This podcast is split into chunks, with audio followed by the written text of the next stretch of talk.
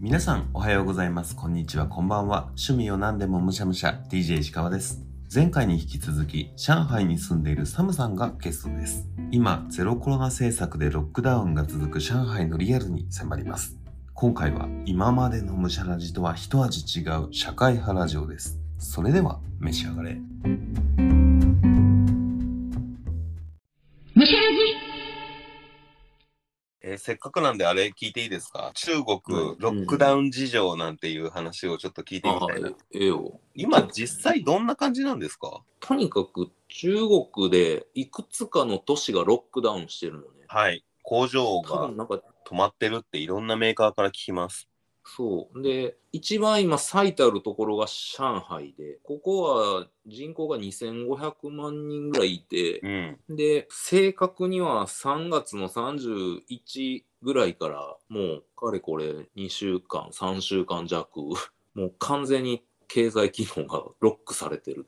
で、今他の都市もシアンとか広州とかもやばいんだけうど、んあのなってる状況で、その上海だけで言うと、都市がね、一応東西に大きく分かれるのよ。裏東と裏西って書いて、プードンとプーシーって言うんだけど、はい。まずこの大きな川を挟んで右と左のエリアが分かれてるのね。はい。今は両方ロックダウンしてるんだけど、うん。プードンの方は先にロックダウンしてて、はい。こっちの方は一段と今ひどい状況みたい。ひプどいーシー側はどっちかっていうと都市部の中心地があるところで、うん。でこっちの方はエリアがある程度お金を持ってたりするから、市の財政っていう意味でね。はい。まだ多少こまあう食料とかも配給とかもしっかりしててサムさんがいるところはプーシーの方ですかそうそう西の方で、うんそのまあえー西の方の中のグーベイ古北って書いてグーベイっていうところの、うんまあ、日本人が非常に多いところうん。にいて、でここら辺はなんやろなまあ比較的安泰かなえ、ロックダウンって何しちゃいけないんですか今3段階あんねんけれど、はい。一つはもうあのまず家の扉から出ちゃダメおう。これが一番、うんで次二番目は尺っていうあの会社の社にうん。区画の区って書いて、は尺っていう町町単位っていうかうん。ある一つの住民エリア単位があるんだけれどはい。ここから出ちゃダメで3つ目がようやくその尺から出ていいっていうはい。この3つのランクに今分けられてて、うん。今はどの状態ですか今その真ん中のやつで、うんその尺の中は出ていい日本と違ってこうマンションがいくつかあるところはうん。塀で全部囲まれててでその中で一つの町単位町単位っていう言い方変やねんけど、あの町内会って言ったらいいかうな、んうん あのそういう単位ででその単位は実はその何百人単位のやつからうん1万人ぐらいまでのでかいところまで千差万別にある。 1万でかいっすね。 1万とかはね、そのマンションがうん。何十棟もあるような、でかいからか。そう。買い物とかはその尺の中でできるんですね。でね、これが難しいんやけれど、うんあの最初はもう全ての店が閉まって、当たり前やけど、そうのん全ての店が閉まるし、だっはてい住民がみんな家に閉じ込められてるから、うん。その時はもう買い物できない。家にある食料を食べるだけ。ええちょ、備蓄しておかなかったらめちゃくちゃ大変なことになりますね。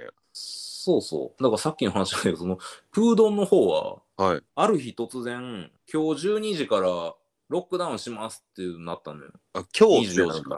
そうそう夜中の8時ぐらいに、はい騒然としたんやけどさ、うん。 3月31日の夜8時ぐらいに、うん今日今日の24時、え今日の24時だったかな今日の2時か3時かな、なんかよくわからんけど、日付変わったらロックダウンしますってなった。うん。ほんで、プードンの方は、東の方のエリアは、住民がスーパーに殺到してさ、うん、そうなりますよね。すんごいことになってた。うん。で、こっちの西の方は、うん。えー3日後からやりますってなったから、はい。反省を生かしてるんだ。いやど、同時に発表されたのよ。あ、そうなんですかあ反省とかじゃないんだ。 そうそうそうそう、うんこっちは大丈夫やまだ結。局、そんなことしたらみんながスーパーに駆け込んでしまって、そこに密ができて、クラスター発生してみたいな感じの、余計感染が広まることになりそうな気がしますけどね。なったんだと思うよ。うん、ですよね。で、とにかくね、最初のその1週間ぐらいは物が何も買えなくて、うん。 2020年代に配給っていうのを初めて俺は受けた。ええ あ、じゃあちゃんとそ政の政府から食べ物が支給されるんですね。そうそうそう、一一応ね、どんなものが来るんですか今写真を見出すと、えっとね、はい人参、キャベツ、お野菜が来るんだ。じゃがいもと玉ねぎ、あと冷凍の鶏の手羽とタチウオのぶつ切り。うん。え、それ一食分とかが順番に来るんですか一気にドうン。ん、違う違う、もうあの、ざっくり袋に入って、ドうんーンってやってきた。へえ僕がちょうど先週ぐらいまでコロナ陽性になってて、東京都からうんうん。物資が届いたんですよ、ええよね、あれ。はい、レトルトカレーとかポカリセットとか、うんうんカロリーメイトとかがどっさり来て、あれこれうんうん1ヶ月ぐらいいけねっていうぐらいのボリュームで届いたんですけど、うんうんなのでそれが届くってことは僕も10日間家から出れなかったんですけど全くうん うん。家から出ないってあ思ってる以上に大変だなっていうことになってから気づきましたねそう。買い物行けないんだと思って。そうよね。でうも、ん、日本のそれってさ、まだネットで買い物はできるやん。あそうですね。ウーバーとかも頼めますしね。一応こう、門の前に置いといてくれたりして、うん、うん。もうこっちってもう、その、完全にロックダウンやから、そっか。な何もできなくて。うんうん。っていう先の見えない不安で、はい当初最初は4日だけとか言ってたんやけれど、うん。すぐ保護にされてはい。伸び伸びになって何回も PCR と抗原検査やって、うん今俺だってこの2ヶ月で PCR18 回やってんもんね、えー、すごい。そんなに抗原検査もなんかうん10回ぐらいやってんちゃうかな、それは家にキットが送られてきてやるみたいなことになるんですかその尺単位でこれも行われてその、ん。全ての単位がそれでこっち、うんマンションの下に簡易 PCR 検査場ができてでそこに朝いつも今から2時間後に始めますみたいな連絡が来てうん。ほんでそこに呼ばれたら行って PCR 受けるみたいな、すごいな。ツイッターで見たのかなあの、うん上海そんだけロックダウンしているけれども、亡くなった人が十何人で、そのうちのもううん15人だとしたら14人は80歳以上でコロナが原因なのかしらみたいな感じのレベルだっていうふうに、まあちょっとツイッター情報とかなんでどこまで本当かわかんないですけど、うんうんそのレベルでそんだけの大勢を巻き込んでるってすごいなって思っちゃいますけどね。それがそのゼロコロナ政策っていううん、中央のメンツを含め、根絶しなきゃいけないんですね。そう対世界に対してうん、この国は特別ですっていうね今もう終わりは見えてるんですか、全く見えてへんから、うん今もほんまはこのプーシーっていう西の区ははい4月の1日から始まって5日に終わる予定だったんだけどはい、それがもう今までまず伸びててちょっと延長どころの騒ぎじゃないですね。で今噂されてるのは5月の半ばぐらいえ、まるっと1ヶ月ですかまだ。結局そのゼロコロナっていう施策を出してるからゼロにならんと終わらんはずなのね、まず。ほーで、今まだ、あの、1日のその、陽性者数が2万人ぐらいかな。で、2万人のうちの9割5分ぐらいまでは無症状なんだけどね。はい。で、それが全然続いて終わってないから、今のままでいくとさ、終わらんのちゃうかっていうそ話。うですね。でも終わるまでやるって言ってるんですね。多分。だから、このままいったらほんまに終わらんと思うね。今のところは、もうその政策はロックダウンのみですか、そっからさらに根絶する何かやってたりするんですか、それがその今の仕組みで3つに分けられてるやつで陽性者が出たら単位は全部尺なんだけれど、はい。その陽性者が出たらまた14日家から出たらあかんっていう隔離なのよ。おお。で陽性者が出て7日間陽性者が出なければうん。その尺の中は出ていいっていうルールなのよ。うんで14日何もなかったら外に出ていいみたいな感じ。でこのそういう3つのどれにはまりますかっていう話なんだけれど。うん。でも、途中でまた陽性者が出たら、リセットされるのよ。すごいな。だからもうエンドレスなのよ、うん。そのループが。すごいみんなで責任を取らなきゃいけない感じが。そそれってかかっった人がうんそれなりにね、みんなもちろん予防してると思うんですけど責められるみたいな感じにはなってないんですかものすごい地方とかやったらさ、村八分みたいなやつとかの当初あったけど、うん上海に限ってはそれはない。ないんだな。よかっそたそれよりも、なんでこんなにずっとロックダウンしてんねんっていう方に怒りが向いてる気がするうん政府とかに対しての方が不満が大きいんですねそっちの方がリアルな情報な気がすサムさんはお仕事はリモートでやっている感じですかる。だって会社行かれへんから、いやいやそうね会社のビルがクローズしてるからさ。うん、ですよね。これでも、うんそうやってリモートで仕事できる人は、まあまだね、パソコンあってネットあれば成立するんだと思うんですけど、フィジカルでやらなきゃいけない仕事の方たちだってたくさんいるじゃないですか。そうそう。そう工いう場とかはまさに。できないわけですよね。止まっちゃうわけでですきよね。ないっていうか、まあ、できないよね。ね、会社が保証してくれるような会社じゃなかったら相当しんどくないですかね。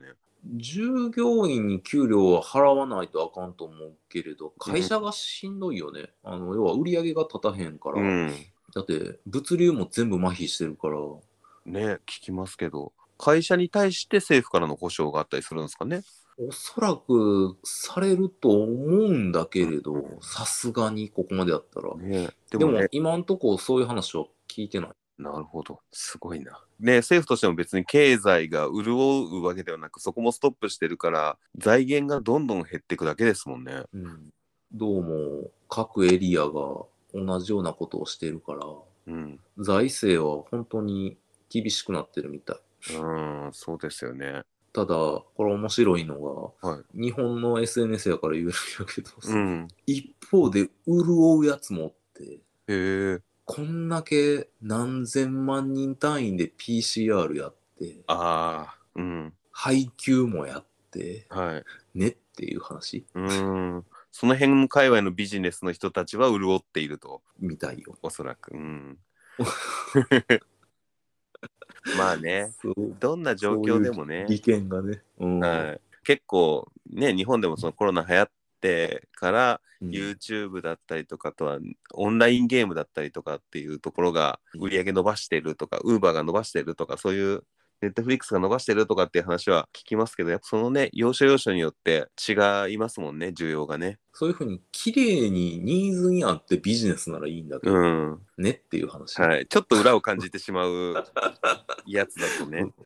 利権と共にっていうやつね。うんこれが今多分こっち、多分ものすごくえぐいことになってる気がする。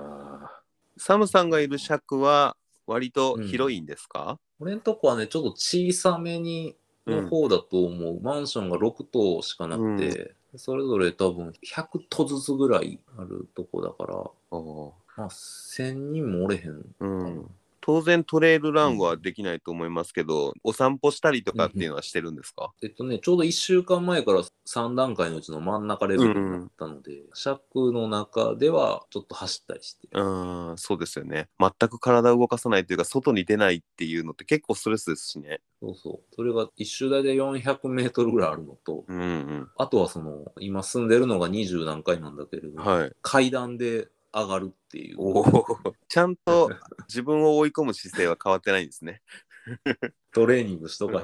ん、素晴らしいなへえそんなことになってるんですねだからなんか僕も仕事で関わってたりとかはする工場の部分とかで話は聞いたりとかするから大変なことになっているんだろうなぐらいの解像度だったんですけど、ちょっと状況の解像度が上がった気はしますでも困っていることはなんかしばらく解消されないんですね、無理だと思う。いや、何が困ってるか、いや、見えないんだよな。うんゴールがとにかくゼロコロナしかなくて、ゼロコロナになることはきっとなさそうな気がするのよ。そうですね、うん数ヶ月の問題じゃなさそうですねそうだし、2500万人のコントロールをしてるっていう体で動いてるけどさ、結構尺っていうのもさ、すごいちゃんとした尺から、すごいひ平屋みたいなところの雑多なところの尺まであって、その雑多なところとか多分管理とかがむちゃくちゃらしくて、で、要は PCR とかも受けてないやつとかもきっとおるし、うん脱走してたりとかもあるらしくて、あ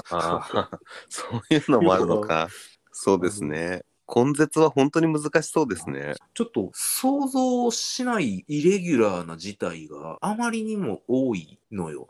やっぱこっちの国、人数多いだけに。ってなると、一律の管理とかが効くレベル感って多分8割か1.9割ぐらいまでだから、無理だよ。そうで多。分ゼロは無理ですそねしたら終わらないんだよな、そう。そう当然、まあ、現状の時点では、まあ、お仕事は一旦置いといたとしても、普通にその中国の状況的に日本に帰ってくることは今不可能なわけですよね。一応、うん。飛行機は動いてるから、はいチケット予約ができて、空港にまで行って、飛行機に乗れたらうん帰れる。た空だ、港まで行っていいんですか行けたらね。行けたら。 そ行けたら。う。も問題はそこで、行けないんだよな。うん。行くのがハードルが高すぎるらしくて、今。うん。方法はいくつかあるらしいんだけど、まず自力で社内の委員会と交渉して、帰国するから俺はこのタイミングでここから出なければならないっていううん。の合意をもらい、自力でハイヤーを手配して、だから要はハイヤーを手配するってことは、うん。そのさっき言ったそのいくつかの段階のある外に出れる人はい。かつ人を送れる人を探し出さんとあかんくて はい。それ、そんな簡単な話じゃないですもんね。そうそうなんぼかかるんかもあれ やしまずまずそそれとかであと一応あ上海って2つ空港があるんだけれど、はい大きいやつがねある一方の空港までたどり着いたら一応空港間バスっていうのがあるらしいんやけれど今、はい。まあ、いずれにしても要は自分の住んでる尺から出てうん。移動手段を手配して空港に近づかなければ飛行機に乗れませんっていう。うん。もうほぼ不可能ですってことですね。そう現実だからいやできなくはないんだよ。うん。実際やってるんだよみんな。あのは一応成田便飛んでるからさ、うん週1かな週2かで。はいただあまりにも大変らしくて、うんその手段ができる人とできない人がおるみたい。うーん。そりゃそうですね。そんな条件だと。でもそんなんばっかよ今もう。うん。だから、ちゃんとした尺やったら、今、うちみたいなところやったら、家族連れ多いし、あのうん比較的日本人家族も多いとか、あと、やっうん。ぱ住んでる人が多少こう、ネットリテラシーが高いかったり、うんうん教養のあるって言ったら変やけど、いわゆる現代的生活に馴染んでる人たちが多いから、食料調達うん。手段を駆使してくれるのね、みんな。なんていうのも、その、ネットでの買い物は今ほぼできないのよ。うん。あの、路地が止まってるってことですよね。そうそう配そうそう達とかが止まっちゃってるから。そうそうそう、うんたまにできるんだけれど、だから今ね、食料を得る手段って3つしかなくて、はい。 1つはその配給。でもこれいつ来るか、どんだけ来るか全く分かれへんねん、何来るかそうなんだ。毎週何曜日とかそういうのないんですそうねそ。うそう。ないないいつ。いつどんだけ何が来るか全く分からないってやつね。頼りにはならないですね。たまに来る。ううんん。で、もう1つが、これはあの、ネットが9割8分ぐらいまで動いてへんねんけれど、うん。たまに悪スーパーがあるのよ。おう。ネット上でね。うん。例えば日本で言うたらアマゾンの生鮮配達のうん。部門が半日動きましたとかそういうやつ、でこれをうまく捕まえるかどうかでうん。 3つ目がその団体購買っていう仕組みがあって、うん。でこれがそのマンションの人たちが集まって例えば卵を30個のパックを50個買うから、うん。みんなで買いましょうみたいなやつだから運んでくださいみたいなやつうん。この3番目の組織がなんかすごくしっかりしててうち、へえ。俺はやってへんねんけど誰かがやってくれてんねんけどさ、これがねなんかやたらといろんなものを調達してきてさで俺は今生きてますっていう感じええ。なんか、計画に入れられるのが、その尺のうん盛況みたいなやつ、共同購買のやつしか、自分の計算には入れられないですよね。あとはイレギュラーだから。団体購買もイレギュラーよ言うたらだっイレてギュラーなんだ。な何を団体購買してくるかは、うんその団長って言うんやけどさ、はいその元締めが、うん。元締め次第なのよああ、そっか。常に選べるわけじゃないから、そう今そうそうそう日白菜欲しくても持ってこられたのは卵かもしれないしっていうことになるんですね。買えるのが。ええっとねそうそうあのそのなんていうんかこっちそういう情報がアプリでやってくるんやけれど、うん。例えば今日今のリストにアップしたのが鳥ですとうん。丸鳥ですとかね、はいあの例えば鶏一匹なんぼどうですかみたいなのがうん流れてくるの、例えば、えー野菜セットなんぼどうですかとか、はい。あと、水、ビールをこのブランドでありますけど、どうですかみたいな流れてきて。で、それに、もうあの、その場で電子マネーやねんけど、もううん。買う買わないってやって、でもそれもあの数決まってるから、うん買い物勝ちみたいな状況でさ。はい。売り切れちゃったら買えないし。そうそうそうそう。うだから、一日中見とかんとあかんのよね、それ。ええ。なんっかて大いうのを変やってる、今。うわーただ、うちのそのその団体購買は優秀な団長がいっぱいおるんやと思うんやけど、うんほんといろんなものをそこに流してきてくれて、全然今んとこ冷蔵庫がいっぱいになったの。 おおすごい。じゃあ、とりあえず生きてはいけてるんですね。現時点、うんうん大丈す夫。ごい。ないもの、ないもの、まあ、ドンピシャで欲しいものとかはないんやけど、当然、外食はできないっていうことですよね。そうね、そもそも店舗がまず閉まってるし、で、ウーバーイーツも当然できへんし、それはお店がやってへん、プラス配送人がいないっうていうんか、。少ないっていうことなんだけど、はい。だから、バーガーキングとかめっちゃ食べたいんやけどさ、うん。食べれない。食べれない。もう強制的に自炊をするしかないっていう状態ですよね。だってやってくるんが人参とかキャベツとか丸鶏とかやからさ、うあのどないしようにもあの料理せえへんとさ、そっき。ついよ、今だから。それに時間も結構割かれるしな。そうですよ。ね。すげえ辛いな。家事力は上がりそうですけど、ポジティブに見たら。家事力上がるけど別に求めてへんしな。 そうですよ ね。だから何してんかなってちょっと思う。でも作らへんと食ねべ物ないしさ。うん、たまになんか肉まんみたいなのがやってきたり、うんうんパンとかやってくるから、まあそれはできるだけ買ってしのいでるけどな。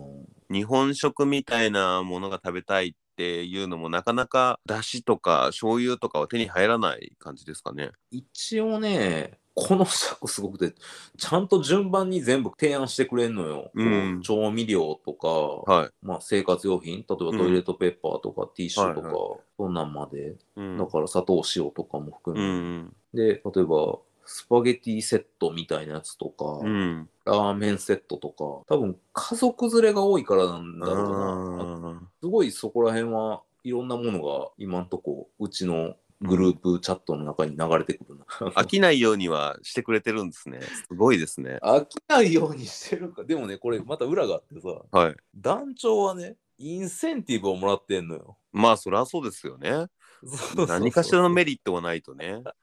絶対せえへんやん、こんなんさ。うん何百人も相手に。はい。でしかも荷物届いたらさ、一個一個うんけん、検品っていうか数数えて、うん。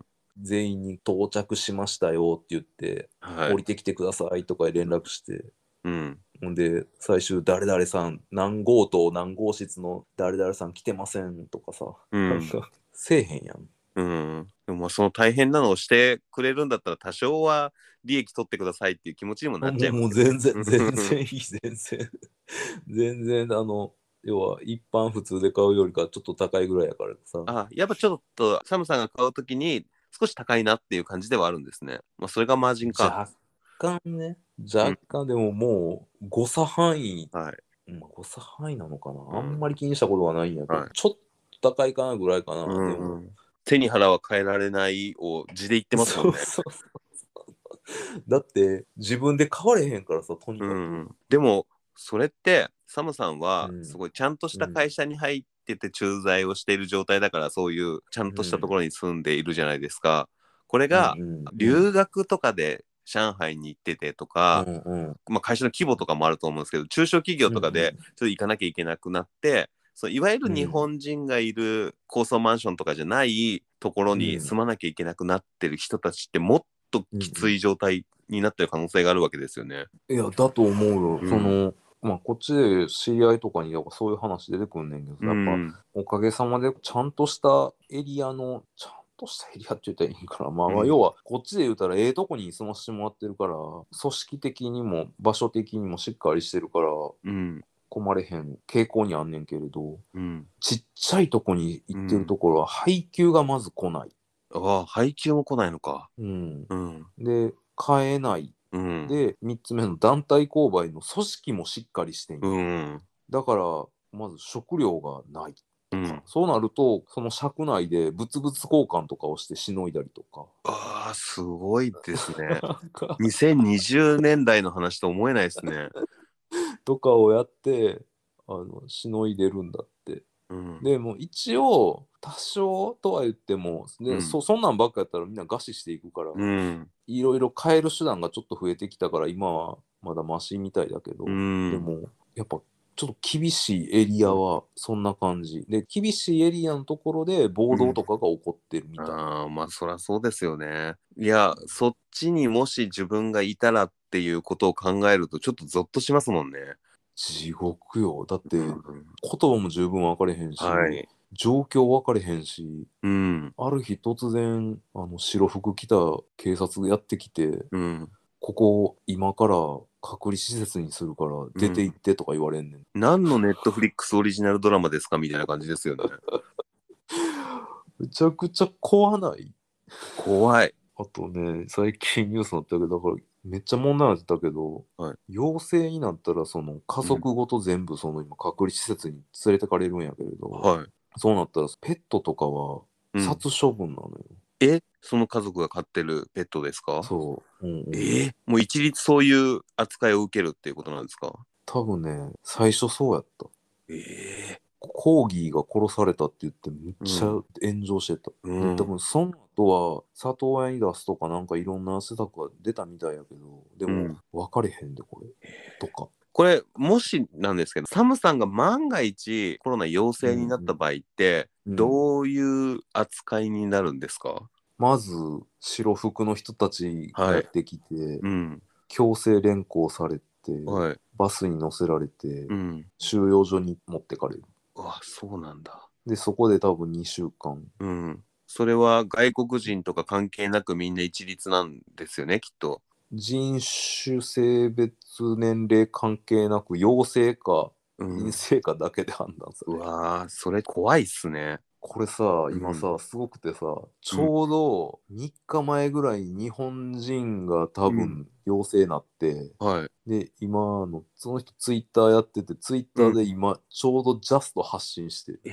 え人がおる、なんかすごい途中開発されたビルうんがその収容所に改修されてだだっ広い広場広場っていうかフロアの中にパイプベッドが4 5 0個並んでるところにうんなんか今おるらしいえー、え個室じゃないんすか個室なんかあるわけないやだってさ陽性者今十何万人収容されてんねんで上海にえ野戦病院みたいな状態ってことですよねだから野戦病院よええいろんな野戦病院があるらしくて、うんそういうビルの中ならまだしも、うんなんか掘ったて小屋みたいなところとかで雨漏りするところとうか、んあとなんかえぐいほんまほんまでも写真やからほんまなんかな、うんあの屋上にあるやつとかビルのえどうすんねんと思うけど雨降ったら青空状態ですかとかうんうんええあといろんな、まあ、病院はまあ元よりあとちょっと郊外の EC 企業の倉庫を改修したりとか、もうなんかとにかく広くて一括管理できるところは今その野戦病院というか収容所になってるなんか全然治らなそうですね。だってうん。 2020年の時の要は武漢はいもともとコロナがうあんっ。て、が最初に分かったとこだよね、はい。はん70何日か隔離しされてるのよみんなかかった人は。街が。町が。だから、まだ上海ってさ、うん。 20日ぐらいやからさ、はい。全然らしい。いや、比べるところが、 そこと比べて全然って言われてもっていう感じがしますけどね。全然、今、武漢の人に言わせたら全然らしい。 上海、上海、まだまだで す。ああ、武漢の方々が先輩風吹かしてる感じですね。うんうん俺らもそんな時あったよみたいな。全然らしいから、だから、ちょっとね、でも陽性になったら地獄だと思う。うん。それを聞いたら、多分てか絶対に嫌や。ねえ日本以上にというかまあどんな国以上に手洗いうがいとか死ぬほどしますね。そうなんだけどな。でももうなんか分からんくてさ、うんで今、ずっと不思議だって言われてんのが結局さ、もうロックダウン的なのになって20日ぐらい経っても毎日陽性者が2万人とか3万人出てきて、うん。まあ人口で言うたら0.1%とかだからはいないに等しいのかもしれないけれど、でもそれが全く減らずに今高止まりでちょっと推移してるんだけどうん。なんでこんな毎日出てくんねんってなった時にやっぱうん漏れてるルートがあるみたいでさ、はい。その漏れてるルートが多分大きく2つあってうん。一つは PCR とか受けてへんやつらちゃんと受けてないってやつねはい。でもう一個がさっき言ったその食料を買う3つの手段って言ったじゃん、うん。一つはいう2つ目が一応若干動いてるはい。配達員から買うやつで3つ目が団体購買、うんうん。 2つ目の人たちがうん。数少ない配送員たちがはい半分ぐらい感染してるらしくて、ええそれはもうだって広めてるじゃないですか。でうん。なんでかっていうとうん。配達員の人たちってうん。普段平常時ね普は段一件運んだら、うん。まあ、大体100円から200円ぐらいなのよねうん。配送料が。はい。で多分そのうちの半分ぐらいはプラットフォームに取られるんだと思うけど、うん。要は1件運んでもまあ数十円から100円ぐらいで、はいうんそれを1日何十件もやる。で、うん月収が大体7、8000元って言われてて、7、8000元ってまあ今,、今の為替で言ったらまあ15万ぐらいうん。大体ね、なんだけど、今、1日上海で働いたらうん。 1万元ぐらいらしいのね。ええつまり1日まあ20万ぐらい稼げます。そうするとさ、月収が7、8000元やった人たちがさ、はい。今1日1万元稼げるからさ、そら自分の体調なんかそうで関す係ね。なく荒稼ぎするじゃん。もともとそういう人たちって地方から出てきたはい。人たちやから、仕送りとかもしたりとかする人たちなわけですもんね。そうそうそう、もうここぞとばかりにうん。やってるみたい。その人たちの立場からしたらボっていうーナスタイムですもんね。あもうそうそう、ボーナスタイムよ、もう。だから、ここら辺にさ、もう、うんこのやっぱ、この国のヒエラルキー含めた闇の部分がさ、ものすごいいろんな形で出てきててさ、うん。感染源になってる配達員たちのやめれられない事情とうか、ん。あと、またややこしいのがさ、さっきの、俺今食料を買う手段3つあるって言ったじうゃん。ん。で2個目はこういう闇があるのね。ではい3つ目もさ、結局団長がインセンティブによる、うまんうあ、ん金の闇があんねんけど、うん。で1個目も闇があってさえ、1個目にもあるんですか今度は横流しっていう闇があってさああ。でさっきさうん。貧しい力の弱いエリアでうはん。物資が届かないって言ったじゃん、はい届かないっていうか配給がない、はいないことが多いみたいな話したと思うんだけど、うん。実は多分配給はあってどっかでなくなってんのよねっええていう話すごい、なんか全部が現代の話じゃないみたい な内容ですね。どの話も日常あんのよ、こっちで商売やってたら、はい。なんとなくあんのよずっと、うん。ただあまりにも色濃く出てるっていうだけ、うん火事場だからああ、本当に、そういった意味でもチャンスタイムだと思ってる人たちがいるんですね。恐ろしい。たくましいというかいいかな、まあそうです ね。一部たくましいとは表現できるかもしれませんが、うんやっぱりそういった時にどう人として、人として動けるかっていうところで結構本質ですね。そうだねまあこっちからしたら外国人やしさ、うんはいだから深入りは全くできへんねんけど、うんでもさそういう話がバンバン飛び交ってきてさはい。いろんな意味で大陸的だよ、うん。こういうのを見聞き近いとこで感じるとやっぱもう日本の直近はちょっとわからんけど、 うん。自分たちが生きてきた時代の総中流総意識が均一化された集団ってやっぱ異常なんやと思うわ日本、うんだからすごい時代にすごい場所ですごい角度から中国を見ていますね今一生語り継げるじゃないですか、語り継げるかどうかわからんけどあのまあ面白いタイミングにおる気はするけどね、い、いか悪いかは置いといてさ、うん不自由なんだけど大変なだかなかだよ想像を絶す外人から想像るがですね外人っていうか日本人からはちょっと想像しうにくい、んまあそんなん言うたらもっと想像できへん召集感はいっぱいあんねんけどさはい本当に違うな。うんまあでもこっちのルール、ルールっていうかこっちの当たり前やからな。ああの、情弱と情強って言ったらいいのかな。なんか、に近いような区,、うん区分やと思うよそういう意味ではなるほど。生きていく力があるかないか、はい。、まあ、その生きていくための手段がいいか悪いかって言ったら現代的な法律には違反してるとは思うんやけどね うん。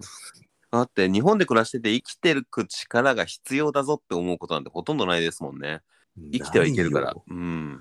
今物価も安いしさ、ん死なない最低限はなんか要は、まあ、今のところ社会インフラと法の元のうん。バックアップみたいうな、ん。揃ってんじゃん保険にしても、はい食べていけなくなる時の補助はありますもんね。そんなんないもんこっちなんか、今のところそういう生活の中でストレスは大丈夫ですかえーまあ一応この尺の要はに庭って言ったらいいんかな、うんそのマンション敷地内は出れるようになったから、はい。仕事のストレスはえぐいからそういう意味では えぐいけどなやっぱ人と喋られない、うん。まあ、直接喋られへん環境にあるからもどもどかしいって言った部分も含めてかな、そんなことになっていたんだな。多分こんなん誰もわからん、多分とか日本のニュースとか見てたら、うとにん。かく今上海はロックダウンがうん。 3週間目ぐらいです、はい食料が危険です、ん一部で暴動起こってます、政府はゼロコロナを頑張ってますぐらいだと思うね、いや、ほんとそんなもんですよ。リアルは今みたいなのが日常的にある中で、うんみんな食料確保をどうやっていくか、要はどうやって生きていくかみたいなところにドラマものがいっぱい 落ちてる感じ。そう か。終わりが見えてへん終わり見えないのが怖いですね。終わりが見えない中で自分がなる恐怖っていうのが本当にありますね。いやー、これでもほんまいつまでやんねやろ、この生活。いや、本当さっ気をつきけのてくだ話なさんだい、けど、要は、いや、気をつけようもないんやって、だ から、その、うんとにかくさ、さっきのその、尺うをん、単位とする隔離施策が3つぐらいの、家から出れない、は尺いまでは OK。で、うん尺から出ていいの3つのやつが、うん1人出たらリセットされるっていうルールがあるからさ、もうほんまもう罰ゲーム状態やから、はい。そうっすもねう。結構こっちの知り合いの人たち言ったらもう、うん。いつもずっと言うてるよ。またリセットされた。それは本当しんどいですね。でもなんか今の話聞いてるとリセットなんてもうするものと思わないと期待するだけ辛いですもんね。だって何百人もおったら自分いくら気ぃつけても無理やしう、ん、一、回全員かからなあかんのちゃうかなみたいなルゲームしてるような感じよね。 全員かかって全員交代があるっていう状態がいいとかっていうのはあるかもしれないけ どでも実際2回目かかったりとかする人もいるじゃないですか。えだから結構最近ちょっとチラチラおるらしいよ。うん、一回かかって隔離2週間したけど戻ってまたなってるとか。それがそのさっき聞いたようん野戦病院に戻らなきゃいけないのはしんどすぎますね。地獄だ でもさまたここまたおもろい話があっておもろいっていうか、家で隔離してたら、さっきの食料を調達する3つの手段がどれもできないパターンがあるじゃん要はうん、 1個目は届かないうん、 2個目は、まあ、買えないうん、 3つ目はそういうつてがないはい。でそういう人たちは要は家にいたら何も食べれないでも隔離施設に行ったら一応ごは飯いは3食出てくるんうやってーん、なるどほっど。ちがいいですかみたいな話になるらしい。 究極の選択すぎますって。 2022年のさ、い世界有数の商業都市におんねんで、俺。うんどそんなことになるなんて思わないですもんね。ういうことかなって思うけどな。サムさんが上海に行くって初めて聞いた時からは想像できない上海にいますね。そうね。何にもなかったら、本当物と人物金に溢れてさ、すっうごいんキ。ラキラしてさ、あのちょっとひ引きで見たらね、めっちゃ違うたら汚いとこも多いんやけど、うんただ、本当にキラキラして、汚いちょっと何より活気があってさ、楽しいとこやから、活力に溢れた街やったんやけど、こんなんなったらもう、ちょっとよう分かれへんね。10月に、こっちの政府の共産党のでっかい会議があるのよ。うん。そこまでは、うん。国の威信をかけて、うん。この施策貫くと思うね。うえ、長い。多分ね、ここれがね、今多分一番直近の的やと思う、国。はい。そっか。じゃあ、それが今の状態がさらに半年ぐらい続くってえぐいっすね。そうなんだよな。でもね、あり得る可能性はあると思う。いや、途中で変えるよ、変えるんやけどさ、はいうん俺、なんとかしてハイヤーゲットして、うん。多分ね、絶対にゼロにはならんと思うね、うんん、まずね。もなんしくかはね、方針変えないと、か、無理くりゼロにするかのどっちかやと思うんやけど、うん、この国のやり方で。ゼロってことにするみたいな。そうそうそう。うんさっきのあの、死者数が何人か分かりませんっていうのと一緒で、うん。多分なれへんから、本質ではないですけど、まあそう、そうしてもらった方がっていうとこはありますね。どっかそうで見切りつけてね。そうねそうねんそうね。まあ待ってます。ここら辺からはもうややこしいから、もうちょっとうん。踏み込まん方がいいけど。なんかう、ん今までにない社会破壊になりました。いやー、すごいリアルだったし、なんか、えーすごく大変だっていうことが理解できました。 今んとこ、まあ、でも生活と食べ物は正直俺は困ってへんから、うん。まだマシなんやろうけど、ねはい今の連絡もできるし、仕事もできるから。その一の人に話を聞けたっていうのが良かったのかなと思います。本当に厳しかったら何もできないし、ね、どう聞いたらいいんだってなるし、ぱいおると思うで。うん。とりあえず、かからないように手洗いうがいとかしかできないと思いますけうんど、はいあうのん気気ぃつけていきたいと思います。 はい。気をつけてください。いというわけで、じゃあ今回のこの上海事情に関してはこんなところで、うんありがとうございました。はいはい、 お疲れ様でした。むしゃらじ